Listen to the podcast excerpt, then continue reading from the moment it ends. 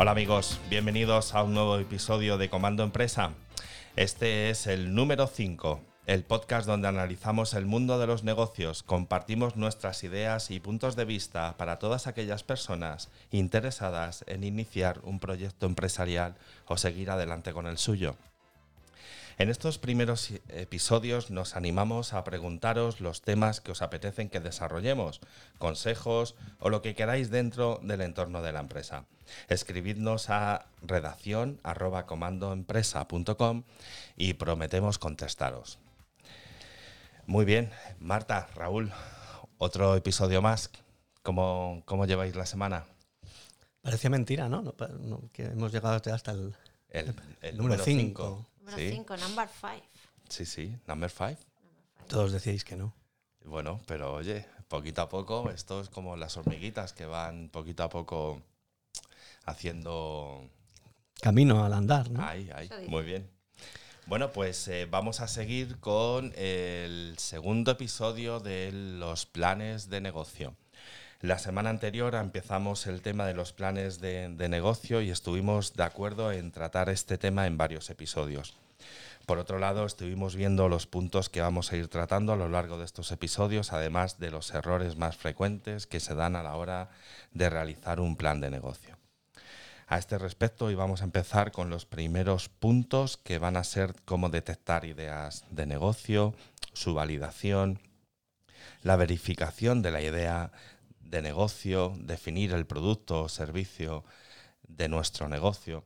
Pero antes de entrar en harina me gustaría comentar un editorial que hace poco cayó en mis manos y es el siguiente. La Apocalipsis de los negocios aburridos, del número 268 de la revista Emprendedores. Creo que es en este pasado mes de enero. Eh, os lo dejaremos en las notas del, del programa y en este artículo el, editor nos hace la siguiente pregunta. ¿Qué negocio montar que no nos pueda chafar Amazon? Relata entre sus párrafos que todos aquellos negocios en los que, eh, en los que compra en los que comprar supone una mera transacción o abastecimiento, están sufriendo una gravísima crisis. También que la verdadera clave está en la experiencia que, demos a nuestros clientes. Y quiero parar aquí, quiero dejarlo aquí para empezar a trabajar, ¿vale? Y bueno, pues eh, Marta, empezamos con cómo detectar las ideas de negocio. ¿Cómo lo ves? Bien. Bueno, pues vamos. La verdad es que has lanzado ahí al aire, Juanpe, unas reflexiones difíciles de contestar. Pues sí, pero seguro que iremos dando salida y respuesta a este, a este editorial que me, que me llamó bastante la atención, sí. Pues sí. Bueno, pues nosotros vamos a empezar hoy, tal y como comentaba Juan Pedro, con la detección de... Tenemos estructurado el programa un poco así, ¿no? De esa manera, detección de ideas y, y validación de las mismas. Entonces, bueno, cuando hablamos de ideas, a mí me gusta explicar que existen básicamente dos conceptos claros acerca de lo que es una idea. Dos conceptos claros y a la vez diferentes. Una idea útil, que es una idea que satisface necesidades del consumidor. De este modo, los clientes siempre estarán dispuestos a comprar nuestro producto frente a otras opciones de la competencia. La observación o el estudio de mercado es, por tanto, un paso importante en la selección de una buena idea de negocio. Y repito esta última frase porque me parece muy interesante. La observación o el estudio de mercado es un paso importante en la selección de una buena idea de negocio. Si pues queremos ser emprendedores, debemos de ser observadores, ¿vale? Luego también estaría el concepto de lo que es una idea innovadora, aquella que introduce un elemento diferente, un elemento diferenciador con respecto a lo que existe en el mercado. Debemos diferenciarnos del resto de productos en algo. No se trata, como hemos comentado en algunas veces, en algunos programas anteriores, de, de un negocio absolutamente nuevo, pero sí un negocio que pueda ofrecer un producto que sea diferente a los que ya existen en el mercado. Entonces, existen distintas fuentes de inspiración, de inspiración sobre quién obtener una, idea de negocio. pero todas deben de tener en común que debemos de tener una mentalidad abierta y una buena capacidad de observación. Estas fuentes que nos pueden inspirar en esa idea puede ser, como comentaba antes, mejorar un producto que ya, que ya existe en el mercado, detectar necesidades sin satisfacer de algunas personas, gente que te comenta pues necesidades que no están cubiertas y que les cuesta muchísimo trabajo encontrar. Desarrollar una afición personal en un momento de necesidad personal. Explotar la pasión que, podamos tener, ¿no? relacionada, pues, por ejemplo, con el mundo del deporte, la literatura, el cine, etc. ¿vale? Dicen que no hay nada mejor que dedicarse a lo que a uno más le gusta. Incluso dicen que trabajar en tu pasión es como no trabajar. En fin, no sé. Ahí lo dejo, ¿vale? Lo que está claro es que si tienes una pasión, seguro que sabes muchísimo de ella y eso supone un buen punto de partida. Equivale a conocer con profundidad un mercado concreto y cuanto más conoces un sector, más fácil es que se te ocurran ideas que solucionen problemas. Y luego también está copiar ideas de negocio que están siendo exitosas en otro país. ¿Vale? Sin embargo, no, no se nos debe de olvidar que identificar una idea de negocio no debe de quedar ahí. Se debe de investigar primero para conocer sobre la viabilidad del asunto y evaluar si realmente esa idea solucionará algún problema o necesidad. Esto significa que las ideas de negocio deben de ajustarse también al ritmo de vida de los consumidores de hoy en día. Evidentemente, el ritmo de vida de hoy no es igual que el de hace 10 o 15 años. Por eso, el ajustarse a las situaciones actuales. Igualmente, es necesario que saber si esa idea es conveniente para ti como profesional e incluso como persona. No vaya a ser que se abandone al primer problema que se presente y todo nuestro esfuerzo no valga para nada, ¿vale? Una idea de negocio es un desafío que requiere entrega y disciplina. Todo esto así, digamos, resumido, yo lo quizás lo podríamos simplificar en preguntas del estilo de ¿qué es lo que sabes y qué es lo que te gusta hacer? Si vas a desarrollar una idea, lo mejor es que esa idea te enamore. La pasión con la que uno hace o desarrolla esa idea es la clave para que las cosas salgan bien. Así que su idea debería de estar relacionada con sus aptitudes, su formación profesional e incluso con su personalidad para que las cosas funcionen. Por otro lado, para que un negocio funcione, tiene que haber demanda.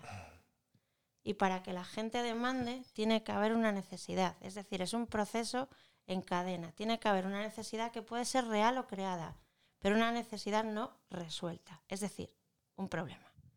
Tu producto tiene que resolver ese problema o al menos una preocupación. Se tratará al fin y al cabo de hacer más fácil la vida de la gente. No pienses en un producto, sino en una solución a un problema. También te puedes anticipar a ese problema y preverlo y prever su solución. ¿Vale? Eh, existen diferentes técnicas creativas para, para generar ideas que pasan por, diferentes fases que podríamos sintetizar en tres grupos. ¿no? Empieza todo con un pensamiento soñador acerca de una determinada idea. ¿no? Cualquier idea creativa arranca siempre llena de pasión y de entusiasmo. En esa fase nos preguntamos cosas como ¿qué quiero? ¿Qué solución se me ocurre para conseguir lo que quiero? Cómo me imagino que es esa solución y cuáles son los beneficios de aplicar esa solución. Una vez que hemos madurado, que hemos pasado la fase del pensamiento soñador, entramos en el pensamiento realista, que ya se corresponde con una fase mucho más constructiva que responde a preguntas del estilo ¿cómo puedo aplicar estas ideas en el mundo real? ¿Qué plan de acción debo de seguir para aplicar esta idea? ¿Cómo debo evaluar el éxito o el fracaso de esas ideas? Y por último, el último bloque de pensamientos sería el pensamiento crítico, que es también tremendamente importante porque revisa cuáles son los puntos débiles de todas las ideas anteriores y en este grupo eh, nos respondemos a preguntas del estilo, ¿qué fallos pueden tener las ideas que se nos han ocurrido? ¿Qué nos hemos dejado en el tintero? ¿Y qué debilidades tiene nuestro plan? Vale, en base a esto, bueno, posteriormente hablaremos de diferentes métodos para analizar esas debilidades. El famosísimo método DAFO que, todos conocéis o que del que todos habréis oído hablar. ¿vale? Y ya bueno, para, para concluir todo lo que es esta detección de ideas, hay que tener en cuenta que la creatividad llega cuando sale al mundo real. Un brainstorming puede ayudarle a llegar a esa idea. No hay ideas malas, solo deben desarrollarse y adaptarse a un público específico. Investigar a más no poder y anotar todo lo que llame su atención. Si se identifica una idea, pásela por un filtro para saber si realmente es viable en tiempo y espacio. Así que solo me queda añadir que éxito y a emprender. Yo em, me gustaría destacar que cuando has hablado de copiar ideas de, negocio que están siendo exitosas en, otros países. Eh, tampoco tenemos que irnos a otros países, o sea, es que hay mercado para, todo. Únicamente nuestra idea tiene que tener o un atributo que se diferencie o solucionar o, que vaya a un segmento distinto de, al que van los productos que ya están en el mercado. O sea, es que muchas veces eh, aparecen, eh, no sé, gestos así como que ya está todo inventado, me voy a ir a Estados Unidos, me voy a ir a, no sé, a Australia, lo que sea. Y es que muchas veces dices, eh, si hay mercado, ¿por qué no lo vas a desarrollar? ¿Vale? Y, sobre todo una cosa que a mí me llama la atención y es que un, modelo de negocio, digo en cuanto a intentar importar negocios del extranjero, posiblemente un negocio funcione muy bien en un sitio, pero eso no garantiza en modo alguno que funcione en otro. A lo mejor en el mundo anglosajón, por poner un ejemplo, pues triunfa un determinado, una, determinada idea y eso lo traspolas aquí y resulta que no, que no, funciona. Bueno, pero también puede, también puede ocurrir, al, ocurrir al revés. ¿eh? Quiero decir que, bueno, hay determinados mm, servicios que, como tú dices, por ejemplo, una cadena muy conocida de ropa, por ejemplo, británica, Mark Spencer, Sí. en España no, no, no, funcionó porque evidentemente, por ejemplo, en temas de moda no tenemos nada que ver con los británicos, con lo cual, bueno, pues acabó, no sé si cerró todo, pero bueno.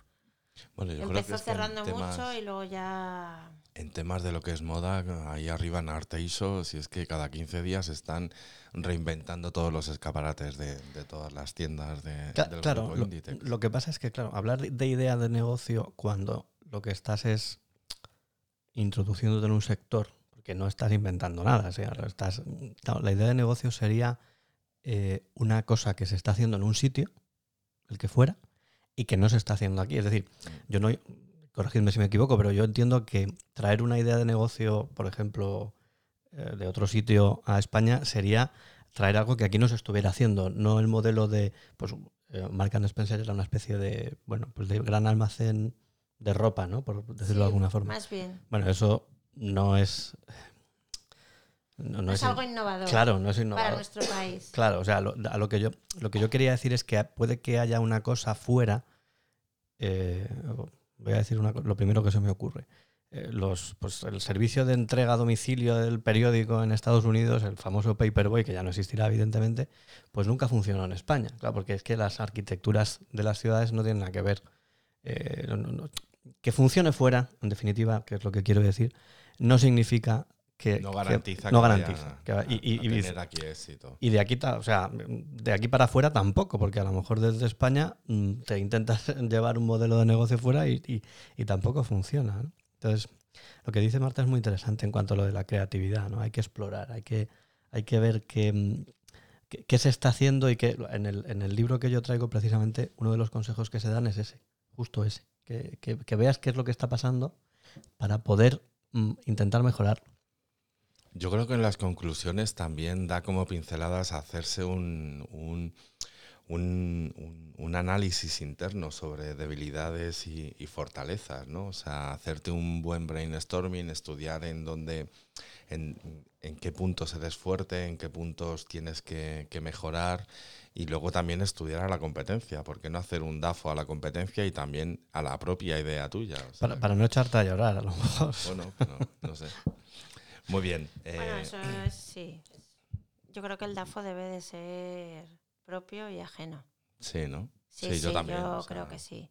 Yo creo que sí, por eso, un DAFO por eso hablamos de un pensamiento crítico. O sea, por eso yo creo que sí que es verdad que cuando no somos emprendedores por necesidad, tal y como decía Raúl el otro día, sino que somos emprendedores pues porque tenemos, por ejemplo, una determinada ilusión, una determinada idea que creemos que, que creemos que sí que puede ser, eh, que puede competir en el mercado, que puede ah, tener eh, rentabilidad, funcionamiento, etcétera, etcétera. Bueno, pues eso es una ilusión, es un sueño que incluso podemos, en muchísimos casos, se llega a realizar, pero bueno, hay que ser realista, crítico y crítico, porque claro, hay que saber, pues, es, al final es que yo creo que todas las ideas entre, entrecruzan, ¿no? Del realismo desde el punto de vista no solamente, que es el caso que tratamos hoy, ¿no? De saber que si esa idea puede o no puede funcionar, pero también tienes que unirle si somos capaces de financiar ese proyecto o de conseguir financiación externa. Es decir, que al final estos tres pensamientos se pueden extrapolar a casi cualquier, cualquier tema que hemos tratado en, en episodios anteriores. Y sobre todo observar, observar. Es que eso es muy difícil. Observar.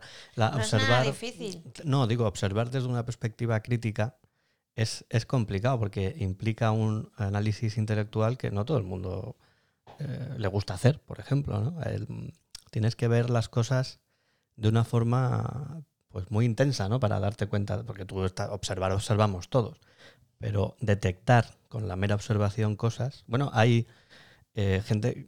Tú realmente mirando puedes ver muchas cosas, simplemente, simplemente mirando, sin pensar, ¿no? Pero la detección de un modelo de negocio, de una idea de negocio, exige un proceso intelectual que, bueno, pues que no todo el mundo a lo mejor está dispuesto a hacer el esfuerzo o simplemente tiene capacidad para, para hacerlo. O sea, tienes que tener una curiosidad, una eh, predisposición para, para eso que no, pues que no todo el mundo tiene, ¿no? Sí, sí, por supuesto. Y porque al final ser emprendedor, como tú decías un poco el otro día, es acaba siendo un hábito de vida, ¿no? Una forma de vida. Porque Bueno, eso no lo decía yo, lo decía el, el señor que había escrito el libro. Bueno, perdona, eh, lo, lo comentamos el otro episodio o el anterior, pero porque es verdad, porque al final es que, bueno, Sí, sí, es una forma, es, una, es un cambio de paradigma. O sea, el, el emprendedor es otro tipo de, de, de persona. Ok, estamos detectando la idea de negocio y tendremos que posteriormente pasar a su validación, a ver si, si vemos que funciona, si no funciona, ¿no? Sí, sería, sería un poco el siguiente, el siguiente paso, ¿no? Ajá. Detectamos la idea y la, y la validamos, ¿no? Validar una idea no es hacer un estudio de mercado de no sé cuántas páginas o hacer miles de, encuestas, ¿vale? Eso, bueno, al final se queda en una estantería ahí cogiendo polvo y casi ni, ni le hacemos mucho caso, ¿no? Tampoco es hacer un plan de empresa donde nos pasamos haciendo previsiones o intentando adivinar lo que va a pasar en un futuro. Validar es testar esa idea, ¿vale? Es ver qué errores puede tener nuestra idea de negocio y anticiparse a los problemas que puedan venir. Validar es verificar que hemos tomado la dirección correcta. Ojo, dirección y sentidos adecuados. Y es muy fácil desorientarse en el mundo económico y empresarial. ¿vale? ¿Qué es lo que tenemos que, que validar a la hora de, o, como siguiente paso a la detección de una idea? Básicamente hemos de va- validar tres aspectos. En primer lugar, si realmente nuestro servicio, nuestro producto aporta un valor añadido al mercado. Tener claro quién es nuestro cliente, a qué mercado nos dirigimos y cómo llegar a ellos. Y el tercero, qué vamos a hacer para interesar a nuestros futuros clientes acerca de nuestro producto o servicio y que nos acaben comprando.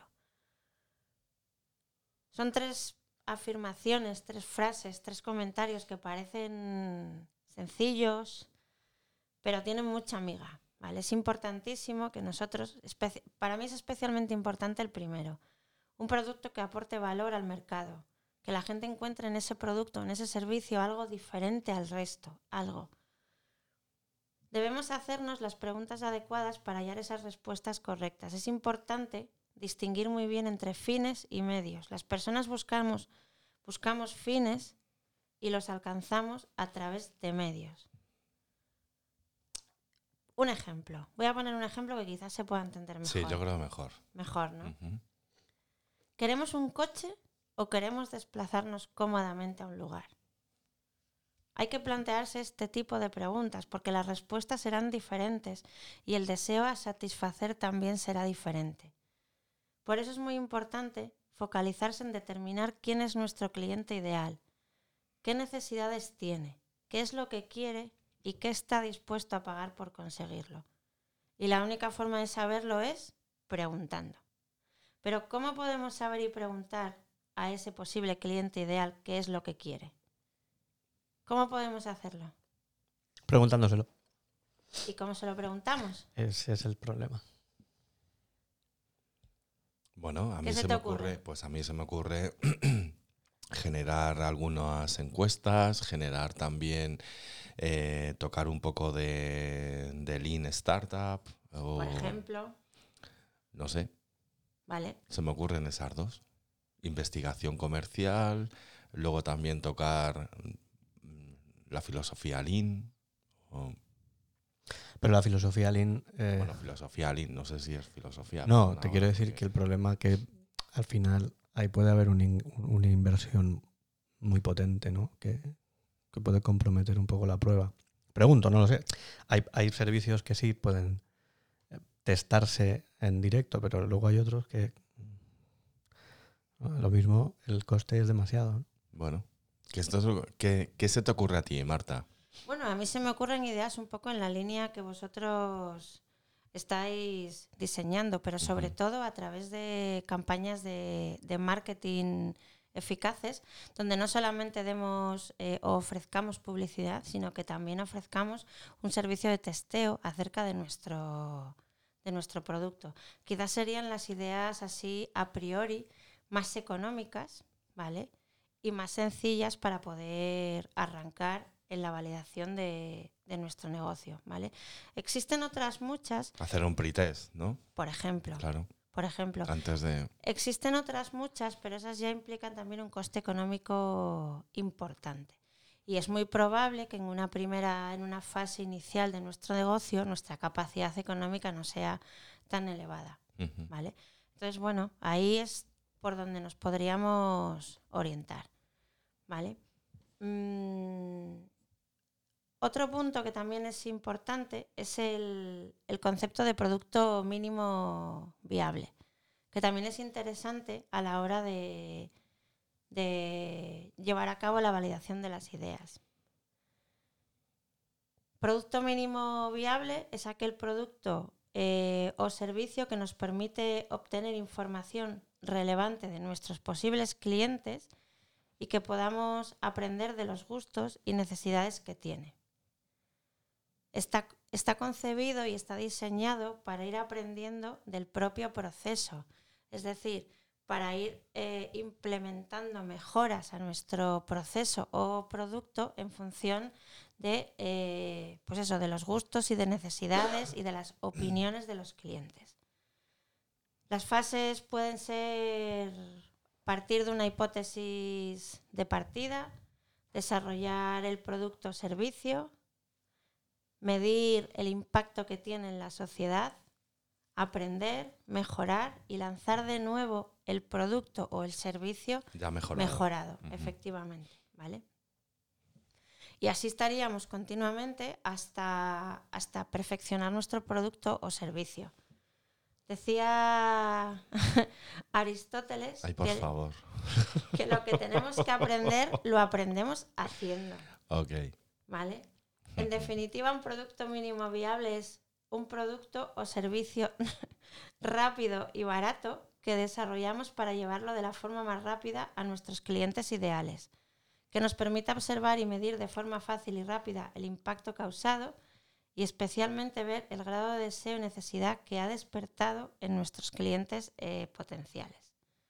Por tanto, ya para terminar, el edificio de nuestro futuro negocio ha de empezar por la primera pregunta que nos debemos de responder.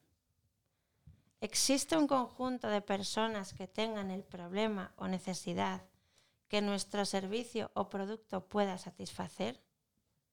Esa es la pregunta fundamental que nos tendríamos que plantear. Sí, si existe mercado. Exactamente. Claro. En definitiva es eso. Muy bien. Eh, bueno, eh, amigos, eh, os tengo que pedir perdón porque llevo tres días con una tos tonta que no me, no me deja vivir. Entonces estoy con, con Juanolas, con Strepsils, con te, perdonamos. O sea, es que lo estoy pasando fatal porque me entra de repente una, una tos tonta y, y no me deja continuar. Pero hay que continuar, ¿no es así, Raúl?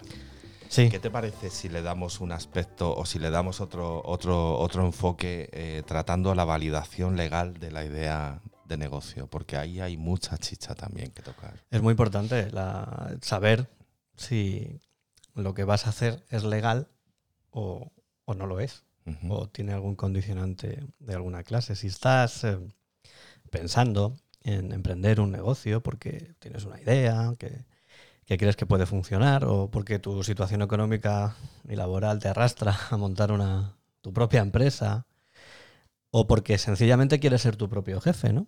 Antes, antes de hacer ninguna gestión debes tener en cuenta y conocer y controlar todos los factores que influyen cuando se crea un negocio. Como, como sabemos, existen muchos condicionantes que concurren de forma muy concreta y, determinada eh, justo en el momento en el que la idea de negocio se plasma en algo más que un, boceto.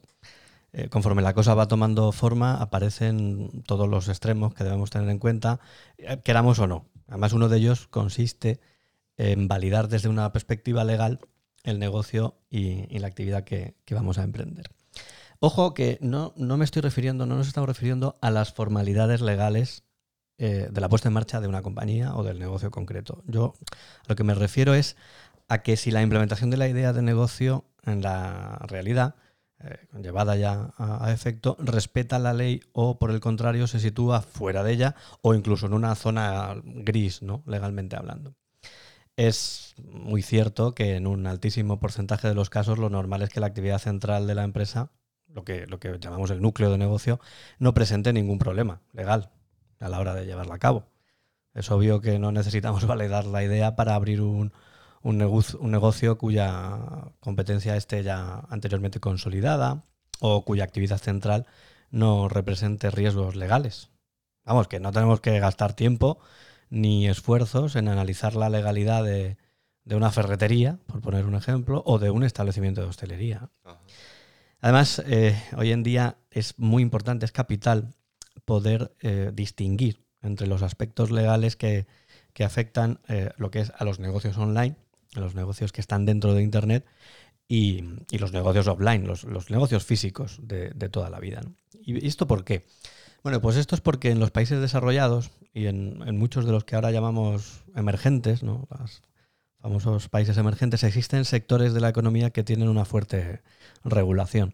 Bien porque su carácter es estratégico, bien porque su interés público eh, o bien porque es una actividad que al Estado le interesa tenerla controlada, pues eh, son sectores que tienen una regulación muy fuerte, muy intensa.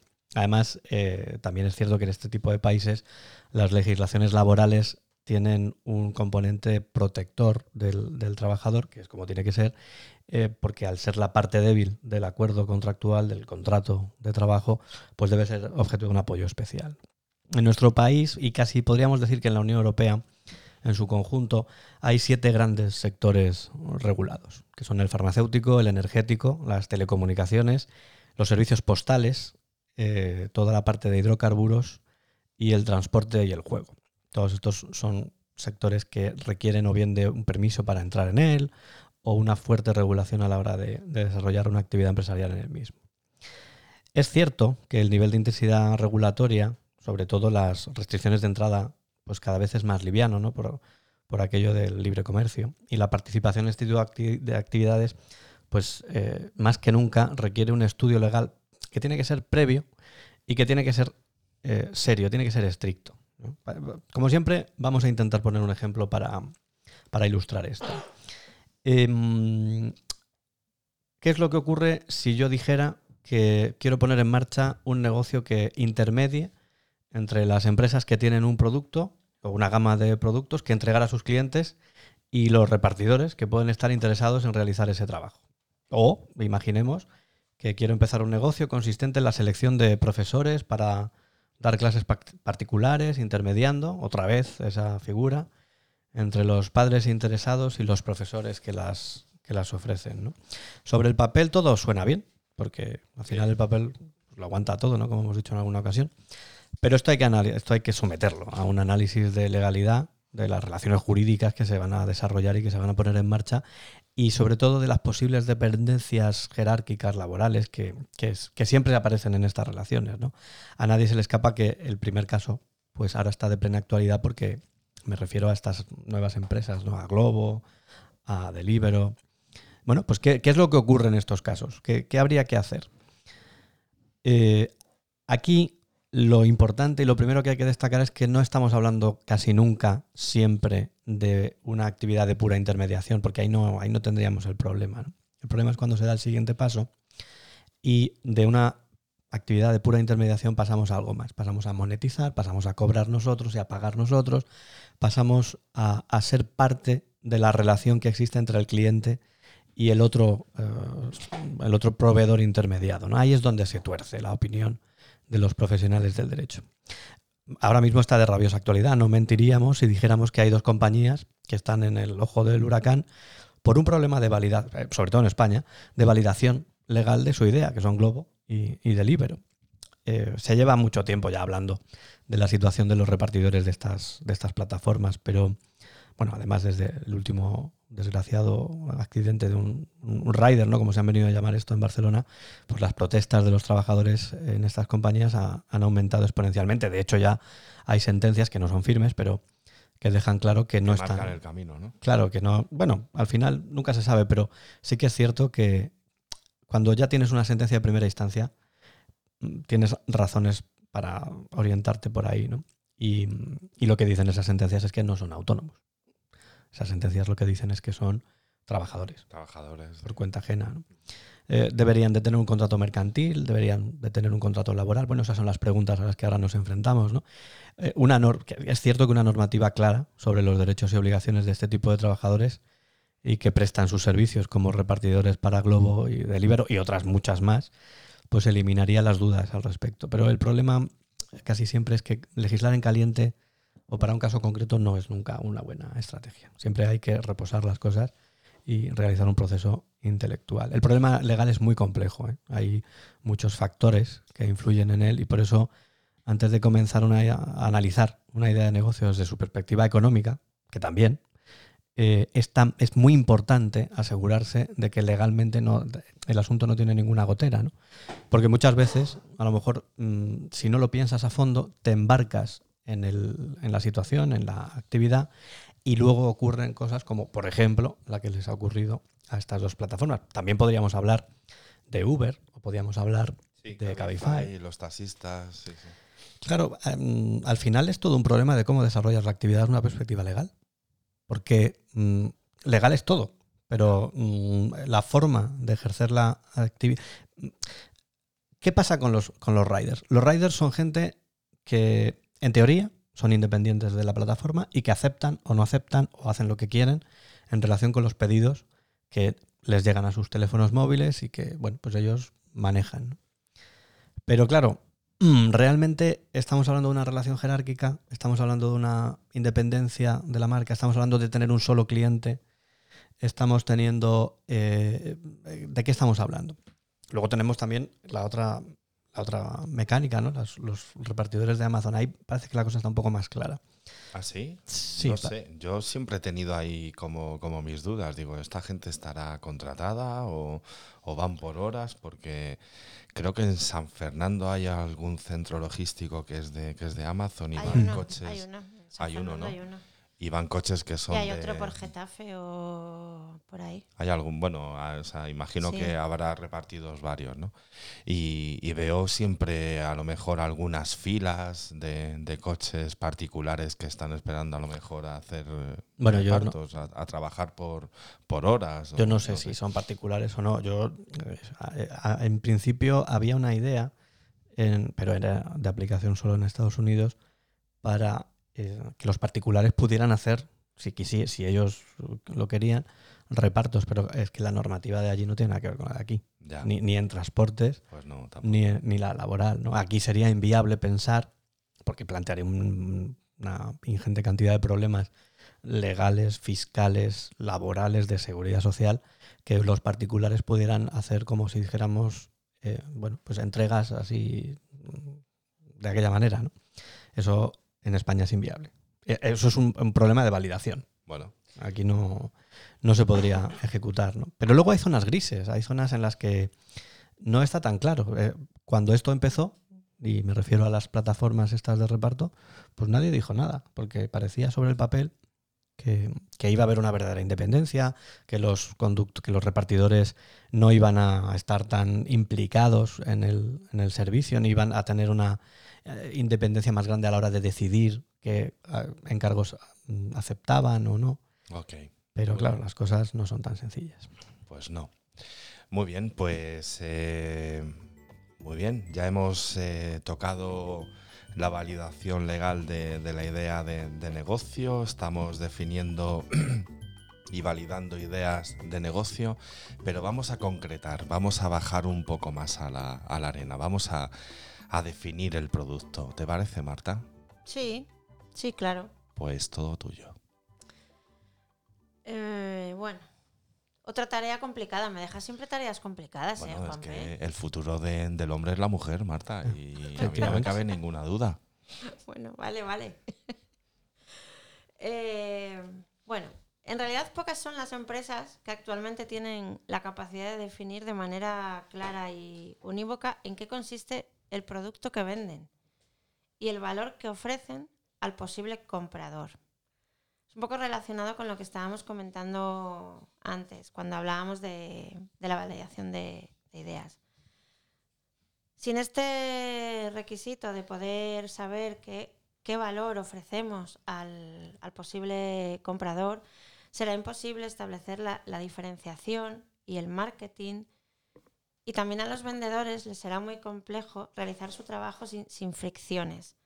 Lo mismo que a las áreas de atención al cliente, operaciones y, y sistemas. ¿vale? Entonces, definir el producto a vender no solamente ayuda a, alinear todas las, las áreas de la empresa, sino que también reduce costes en el desarrollo de la- de la oferta, disminuye el tiempo de mercado y favorece las relaciones intraempresa y hace que se produzca un efecto eh, multiplicador al ir todos en la misma, en la misma dirección. Una buena definición del producto requiere un trabajo previo, un trabajo intensivo para lograr diseñar una fórmula sencilla, simple, recordable y diferenciadora. ¿Vale? En este sentido, existe una estrategia que debe usarse para acometer esta labor y que consta de, de una serie de pasos.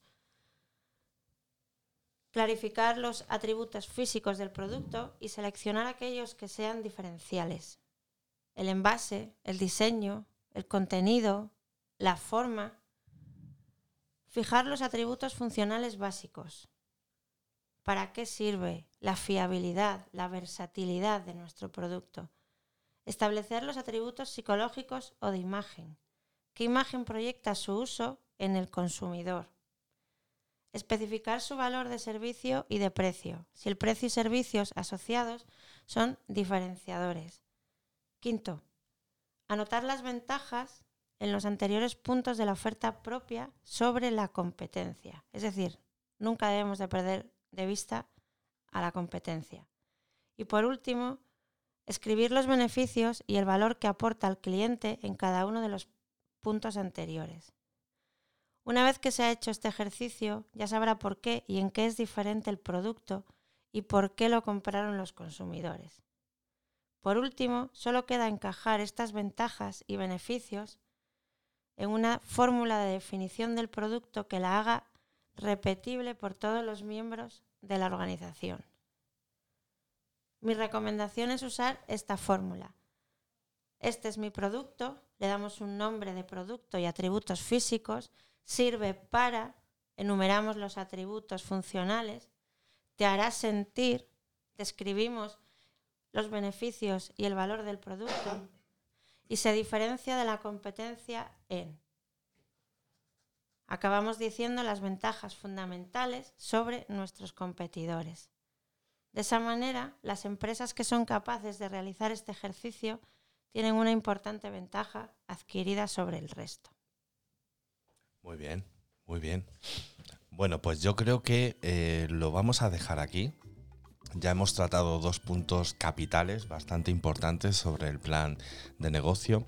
En, los siguientes episodios seguiremos desarrollando el resto de, los puntos y yo creo que eh, vamos a vamos a facilitar la promesa que siempre nos trae Raúl. ¿Es así? Un episodio, un, un episodio, un libro. Un, hombre, un voto. Un hombre, un voto, pues aquí es un episodio, un libro, ¿no? Marta. Sí, sí, nada de política. De momento. De momento. Nos estamos acostumbrando a que nos traiga siempre un libro, de esos que, eh, que ya has leído previamente. Es que esa, ah, sí que es cierto que podríamos sugerirle a nuestros oyentes, si lo tienen a bien, eh, bueno, pues si quieren pedirnos que analicemos alguno concreto, lo que pasa es que, claro, para analizarlo habrá que leerlo primero y no, no va a ser inmediato, ¿no? Pero si alguien tiene algún interés en que desmenucemos aquí alguna cosa, pues, pues no tiene más que decirlo. Pues sí, pues se lo lanzamos, ok. En el de esta semana yo lo que traigo es una pequeña, una pequeña joya. Antes de, de entrar en el libro, quiero hablar del autor. El autor es Guy Kawasaki Hombre. Nació en. No es el de las motos, ¿eh? Ah, no. Vale. nació en, en 1954 en, Honolulu. Y bueno, os va a gustar porque es uno de los mayores especialistas mundiales en el ámbito de las nuevas tecnologías y, del marketing.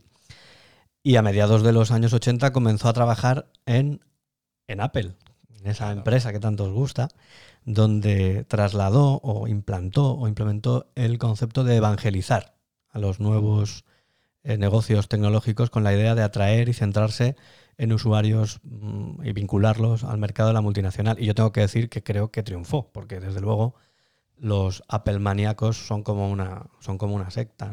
En su prolífica biografía profesional destaca la, la, dirección de una de las empresas de capital riesgo más importantes de los Estados Unidos, Garage Technology Ventures, y la fundación de Altop, que es una revista online sobre temas de Internet, de emprendimiento. Fue consejero de Motorola y desde 2014 colabora, mm, colabora con un nombre, atención, se llama eh, Chef Evangelist en Canva, que es una empresa australiana de, servicios de diseño gráfico online. Pero vamos, lo del cargo que tiene es... es, eh, importante. Tiene peso.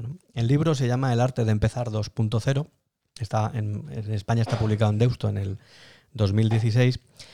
Eh, y tengo, antes de nada, tengo que hacer una pequeña advertencia, es que este libro es la continuación, o mejor dicho, es el, como bien recoge el propio título, es la versión 2.0 del volumen primigenio, que era El arte de empezar, que se publicó en castellano en, el 2007, eh, porque digamos que ese primer volumen se dedica a la parte offline, y este último, eh, el objetivo principal, pues se basa en los negocios concebidos con un fuerte componente tecnológico. En otro momento haremos hincapié en la versión offline, que también es muy interesante, es del año 2007, está un poco más eh, desactualizado, pero, pero también es interesante. Es un libro al que vas a volver en varios episodios, me temo, sí, ¿no? No tengo ninguna duda. Este libro es un, es un, es, un, libro además del que se pueden sacar muchas, muchas lecciones. ¿no? El, eh, además, el inicio de esta pequeña joya es toda una declaración de intenciones.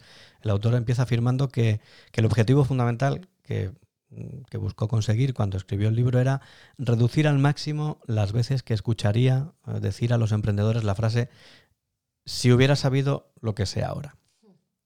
Yo recuerdo que la verdad es que esta máxima es aplicable a casi todos los aspectos de la vida, ¿no? Pero cuando yo vi esto por primera vez, pensé que, sí, que era un buen comienzo, pero que al menos, por lo menos, si este hombre estuviera en España, resultaría también de aplicación aquello de nadie eh, escarmienta en cabeza ajena, ¿no? Pues, pues, pues eso. Muchas veces te explican las cosas y tú eres tan burro que, que te, te tienes que estampar contra la pared una y otra vez. A mí me ha pasado alguna vez eso. Sí, ¿Y ¿no? a ti, Marta?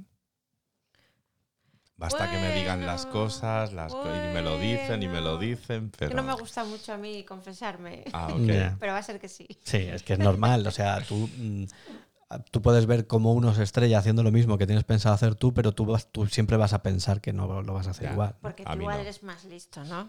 No, no, yo O soy tonto. No, no, no. no, yo soy tonto de remate. Crees que no te va a pasar porque nos creemos más listos que al otro. Claro, sí, al final es un, bueno. es un problema de soberbia, ¿no? Intelectual en el sentido, de, bueno, este lo ha hecho mal, pero por ese mismo camino, pues por ese, cami- ese mismo camino lo mismo es que fracasas tú al mismo tiempo, ¿no? Pero bueno, como tú decías, Juan Pedro, ya os aviso que este libro y, y el otro, que es su precuela, por decirlo de alguna forma, va a visitar esta sección más veces. Primero porque es un su extensión no permite analizarlo en una, en un solo, en una sola sesión, pero es que es un verdadero manual de cómo poner en marcha una idea de negocio. ¿no? Y como hoy precisamente hablamos de eso, eh, voy a extractar solo la parte que se refiere a, la- a lo que es la idea de negocio. Entonces, ¿qué- ¿cómo propone este autor eh, buscar ideas de negocio? Pues eh, la verdad es que es algo fácil, es, es simple, ¿no? Debes mm, responder a, preguntas sencillas. Existe el mito de que las empresas de éxito empiezan con ambiciones grandiosas y, y megalomaníacas, mm, pero bueno, pues lo que implica que para alcanzar el éxito los emprendedores deberían plantearse pues, eh, pues objetivos gigantes. Bueno, no es así, no es, es precisamente, eh, según afirma el autor, es justo lo contrario. ¿no? Kawasaki afirma que su experiencia le enseña que las más grandes empresas comienzan formulándose preguntas extremadamente sencillas. Mm, Por poner un ejemplo, eh, la pregunta surge cuando detectamos o predecimos una tendencia y nos preguntamos acerca de las consecuencias de esa tendencia. Funciona más o menos así. Dice, todo el mundo tendrá un teléfono inteligente con cámara y acceso a Internet. Y entonces, entonces ¿qué? Bueno, pues entonces la gente podrá hacer eh, fotografías y, querrá compartirlas. Y, entonces, ¿qué? Pues, pues deberíamos crear una aplicación, una vía que permita a la gente subir sus fotos, puntuar las fotos de los demás y publicar comentarios. Bueno, pues ahí tienes Instagram. Es decir, has detectado una tendencia, te has adelantado a esa tendencia, porque la tecnología ya existe, y a partir de ahí has innovado. ¿no? Así que eso así, de entrada, así, como si fuera fácil. El primer precursor que, este autor recomienda es, ¿existe una manera, esto ya lo decía Marta antes, ¿existe una manera mejor de hacerlo? La, la frustración por, por el estado actual de las cosas es el sello distintivo de los emprendedores. Mm, Les faltan cosas, ¿no? Bueno, eh, Porsche, el, el, fabric- el diseñador de los famosos coches, dijo en una ocasión que, que todo su desempeño como emprendedor empezó cuando miró a su alrededor y como no encontró el coche que le gustaba, el coche de sus sueños, pues decidió construirlo. Ahí se queda también esa idea. Eso me gusta porque, eh, perdona, eh, pero has dicho, existe una manera mejor de hacerlo. Me estoy acordando ahora mismo que cuando salió Google ya había buscadores previamente. Estaba Netscape, estaba Yahoo y bueno, pues salió Google y al final Se comió. lo petó. Se comió. Se comió a los dos. Mm. Eh, antes de, de salir Instagram, estaba, me estoy acordando que estaba Flickr, que yo encima era usuario premium o pro o, o como se diga. Y oye, pues eh, había una manera mejor y por eso salió Instagram. O sea que sí, sí, Siempre hay, siempre puede haber una manera mejor de hacer las cosas. claro. Eh, bien, el segundo precursor eh, es preguntarse si es factible. Y si es factible, entonces, ¿por qué no se hace? ¿no? En los años 70, el, el libro está plagado de ejemplos, ¿de acuerdo? En los años 70, cuando Motorola inventó el teléfono móvil, que ahora lo damos todo por sentado, pero bueno, fue un proceso, el aparato era un concepto que era absolutamente incomprensible para la mayoría, es decir, llevar el teléfono encima, pero en los años 70, estamos hablando de hace Sí, 40 sí. años, ¿no? Bueno, pues eh, los ingenieros de Motorola decidieron seguir adelante, tirarse, como se dice en España, liarse la manta a la cabeza y fabricarlo. y, el resto pues es, historia. ¿no? ¿no? Permitas nunca, dice el autor, que nadie te diga que la teoría de si lo fabricamos vendrán por ello no funciona. Hay que tirarse a la arena, ¿no? utilizando terminología taurina. Y el tercer precursor, que está un poco en relación con el primero, es dónde está la debilidad del líder del mercado. Que es precisamente lo que tú has dicho antes. ¿no? Analiza cualquier enfermedad, cualquier patología que pueda tener eh, el, el que está liderando, el que está mandando en el mercado, porque desde luego puede tenerla, puede, puede, puede detectarse desde fuera y, y bueno, vea, escucha al líder del mercado y vea por él y, y trabaja el hígado, ¿no? por decirlo de alguna Claro. forma. Bueno, pues finalmente, y esta idea también es muy importante, mm, cabe destacar una cosa que, que se afirma en el libro, y es que mm, otra pregunta que muchos se hacen es cómo podemos ganar dinero a expuertas. Eso me lo pregunto yo ¿Cómo? todos los días. ¿Cómo? Eh, bueno, pues no es. Esa, no, esta pregunta no cabe en el Está De complicado. hecho, ¿Está tan complicado eso entonces, Raúl? Yo, según el autor, mm, que me lo permito citar de forma literal, dice- llámame idealista, dice Kawasaki, pero la génesis de las grandes empresas, y él tiene cierta experiencia en esto, sí. eh, está en el deseo de querer dar respuesta a preguntas sencillas que, que cambien el mundo, no en el deseo de hacerse rico, que sería una consecuencia de lo anterior. ¿no? Mm, a mí me gustaría terminar aquí esta reflexión con un, un pensamiento que siempre tengo, y es que mm, si realmente vas a montar una empresa, eh, que también, ¿no? pero si vas a montar una empresa por el aspecto estrictamente económico, mm, quizá no es el, el- no es el objetivo definitivo. Es una consecuencia, evidentemente, del, del negocio. Si el negocio va bien, pues vas a tener éxito económico. Pero si solo lo montas por el dinero, mm, yo creo que te va a faltar una pata. Porque el dinero genera mucha ilusión, pero no creo que sea el elemento determinante, ¿no? Cuando te tienes que sacrificar tanto, tienes que trabajar, tienes que renunciar a otras cosas. El dinero yo creo que no paga todo eso, todos esos sacrificios. Bueno, ¿no? Yo estoy de acuerdo contigo. Lo que ocurre que, bueno, muchas veces ese tipo de cosas se ven a largo plazo, ¿no? Bueno, eh, otra cosa que también deja caer en el libro es que el éxito de la noche a la mañana no, no, acon- ocurre. no acontece ¿no? No, De, de golpe. Es decir, eh, y de hecho, bueno, me imagino que vosotros os pasará lo mismo. Yo no tengo conocimiento directo, directo, de nadie que, que, no haya ganado su dinero, por mucho que tenga ahora, a base de trabajo, de esfuerzo, de sacrificio. Estoy hablando de las cosas legales, claro, sí, todo el mundo conoce casos de, de pelotazos que se consiguen con ilegalidades, pero las eh, personas que tienen éxito profesional y, o empresarial lo tienen después de una Sí, larga claro. carrera eh, en la que lo que ha tenido que hacer es Esfuerzo, constancia. efectivamente, o sea, Pico y pala, ¿no? pico Pico y pala. pala. No, Pico yo no conozco pala. otra fórmula. A mí me dicen los, los que ya van siendo mayores, claro, eh, que la única eh, fórmula que tiene el éxito es gastar, gastar zapatos, por, por Claro. poner una metáfora. Sí, ¿no? sí, no, no. Sí, sí. Y, y esa gente que a lo que aspira, pues monto una empresa y me forro a los cinco minutos. Pues yo no conozco a nadie. Yo tampoco. Y eso que todas las semanas oposito a Millonario con el Eurojackpot, pero que no, ya no era. Pues creo que hoy ha habido un pelotazo en Madrid de, del Euromillón. Sí, la lástima es que no, ha sido, no hemos sido No nosotros. hemos sido nosotros. Bueno. Ok, eh, muy bien. Eh, antes de, de acabar la sección con el libro que nos trae Raúl, te voy a explicar por qué soy usuario de Apple. Y es porque, como dice ese No, no, libro, no, todo- sí, sí, Ya, ya. si Es te callas hace- explotas. es porque me hace la vida Espera, que yo también soy usuaria de Apple. Y es porque sencillamente me hace la vida más fácil, ¿vale? Ok. Pero bueno, eh, seguiremos tratando este y otros muchos asuntos. Tenemos una sección que tenemos que dar entrada en estos instantes y es, eh, bueno, pues a quién nominamos esta semana para ofrecerles nuestro viaje hacia Hawái o la isla de Pascua. Eh, ¿Quién quiere empezar? Marta, las damas primero, por favor. Bueno, pues nada. Bueno. Hoy traigo de todo. A ver, ¿por dónde empezamos? A ver. Vamos a empezar por la isla de Pascua. A ver, a ver, a ver, a ver, a ver. A ver. Bueno, he decidido saltarme un poco las normas a la torera. Me van a permitir mis queridos comandoyentes. En realidad, si os, si, os record- si os acordáis, cuando empezamos con esta sección, solamente podíamos, bueno, mandar a una persona, una empresa, pero bueno, algo en singular.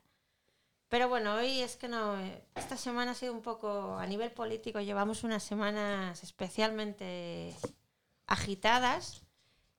Y hoy he decidido que voy a mandar a Pascua a todos los políticos de España. No dejo ni uno. Ni uno. Ni uno. No se salva ni uno. Bueno, a mí me estáis ya cuenta- dando miedo, ¿eh? Yo, O sea, a todos, a que se entiendan. Ya, ya. Y no sé, creo que van a tardar en volver, ¿eh, Raúl? Van a Mm, tardar en a- Yo no les dejaría. Simplemente, bueno, porque siento que, que engañan a los ciudadanos, ningunean los tribunales, las leyes, etcétera. Y des- descaradamente creo que trabajan por y para su propio beneficio y no por y para el ciudadano. Con lo cual, todo el gobierno para Pascua. No, has dicho el gobierno, Ah, bueno, to- todo, todos. El, todo el Congreso, perdón. Y el Senado. Y- Y las asambleas eh, de las de las comunidades autónomas. Y los Bueno, plenos total. de los ayuntamientos. Y las diputaciones vacío, provinciales. Eh, a ver, eh, chicos, creo que nos hemos equivocado de podcast. Esto es comando empresa, no comando político. Ya. ¿Ok? Bueno, pero la política y la empresa está muy relacionada, Juan Pedro. Sí, también es cierto, sí, sí. También está muy Vale. Ok, pues. Venga, Juan Pedro, me- me- dale tu leña a la Yo isla es que la verdad, para enviar a la isla de, de Pascua esta semana, es que no lo, no lo tengo fijo. Sí que. ¿No has ido de compras? Ne- eh, no me tires de la lengua. Sí, sí, pero no. O sea, sí, pero La- han bien, tratado ¿no? bien, le han tratado han bien. tratado bien. Ah, sí. bueno, estupendo. Bueno, entonces. yo sí que mandaría a la, a la isla de Pascua. eh, vaya, esto tiene gracia. Al Ayuntamiento de Madrid, que también son políticos, ¿no? ¿Vale? Y es por una noticia y en la cual eh, eh, me tiene un poco expectante. Y es que a mí me gusta mucho la música. Y en verano, un puntito más. Y es que no sé qué va a pasar con el Mad Cool. Si se va a quedar finalmente en Madrid o si me van a hacer coger un autobús alza hacia Valladolid. Y todo es porque no, no llegan a, a un acuerdo. Y es que creo que Madrid necesita un festival que esté a la altura y el Mad Cool me pone mucho. Pues entonces yo te tengo que decir que esto es Comando Empresa y no Comando Radio 3. Ah, vale. ok, de acuerdo. Aquí hay para todos hoy. Hay para todos. ¿Y tú, Raúl? ¿A quién? Eh, yo a la isla de Pascua iba a mandar también a todos nuestros queridos políticos que son, de verdad, eh, para, para salir corriendo. Y además Esto me- no puede ser. O sea, No, no, me- puede ser que, las, que, que mis dos partners estén de acuerdo. O sea, he dicho que tiene iba, haber- he Ah, dicho vale, que iba, he dicho que iba. Aquí tiene que haber gracias. Pero me lo he pensado mejor y voy a mandar a la isla de Pascua al expresidente del, del BBVA. Ay, papá. ¿Qué te ha hecho? A ver, esta ¿Qué, te- sec- qué nos ha dicho? Estamos, estamos de acuerdo en que esta sección es un poco medio en broma, ¿no? De, de- bueno, pues es el, el humor que queremos poner al final un poco del programa. Y mm, yo voy a bordear un poco, eh, ligeramente, la presunción de inocencia que, a la que todos tenemos derecho. Y como ya digo, como esto es medio serio y medio en broma, a quien mando allí con los Moais es a, a Francisco González que sí que es más eh, del ámbito de la empresa. ¿Y por qué? Bueno, pues parece ser que este señor, según se está, está trascendiendo, tenía especial inclinación por espiar a todo el mundo y por conocer los secretos de sus competidores, pero siempre utilizando medios mm, poco ortodoxos, por no decir otra cosa. Entonces, eh, mm, hay que, por supuesto, admirar a los empresarios de éxito, a los que trabajan, a los que se esfuerzan, pero también hay que, bueno, pues mm, echar de la escena pública y del mundo de la empresa a las personas que utilizan medios que no son, eh, primero que no, los- que no son legales, pero No, la verdad y- que no. y que no son ortodoxos. Usted monte su empresa, compita, eh, sacrifíquese, trabaje, pero y utilice siempre mecanismos legales. Era amigo de Villarejo. No lo sé si era amigo, pero ¿no? no sé si era amigo, pero desde luego técnicas semejantes, ¿no? se, se usaba, usaba, parece que lo, es lo que yo digo, esto hasta que no haya una sentencia firme, evidentemente Ya. todo lo que hacemos es conjeturar, pero mm, cuando el agua suena, El río suena. cuando el río suena es que agua, Agua lleva. Bueno, ok, pues nada, al señor González a la isla de, de Ala. Pascua. Ala. Bueno, pues vamos a ver a quién, a quién vamos a ofrecerle un billete para que vaya a Hawái. ¿Quién quiere abrir el...? Pues yo misma. Bueno, yo misma. pues Yo siguiendo un poco en la línea del otro día, es- en la semana pasada creo que mandé a Pascua el coronavirus. Sí. Sin embargo, esta semana voy a mandar a Hawái a todo el equipo chino que ha terminado el hospital en 10 días. Necesitan descansar. En 10 días. Lo han hecho en 10 días. Ya. 10, 12 días. Bueno, bueno, bien, me parece bien. ok, muy bien. Pero por el Pacífico, ¿no? Que es más. o- Bueno, sí, para que el viaje sea más Claro, largo, ¿no? es que si no. En, en sentido antihorario. ¿Y tú, Juan Pedro? Pues eh, yo voy a enviar a la isla de Hawái a los baby boomers. Y Pero a- todos. A, todos. No- no a ca- no caben a allí. todos los de A todos los que nacimos entre los años 50 y 70. Ah, y- estás infringiendo la norma, te estás mandando tú mismo a Hawái, ¿no? No, perdón, a, todos los que nacieron, Ah. perdón. sí. Y es que eh, eh, precisamente hoy he leído un artículo que ha aparecido en un, diario y es un artículo que me ha dado mucho que pensar porque me ha hecho recordar un libro que leí por ahí por el 2004. Y, y, bueno, reza así el artículo. ¿Por qué baby boomers? ¿Por qué esta generación cambiará la edad? Habla sobre que la llegada en masa de ciudadanos a la tercera vida impactará en todas las pautas de la sociedad. En torno a esta generación eh, se va a cambiar el concepto de lo que es la edad. También está creciendo una economía, una economía en torno al disfrute, eh, alrededor de, los cuidados, de las relaciones, de los nuevos modos de vida y que los poderes públicos tendrán que pensar en cómo aprovechar todo ese capital humano.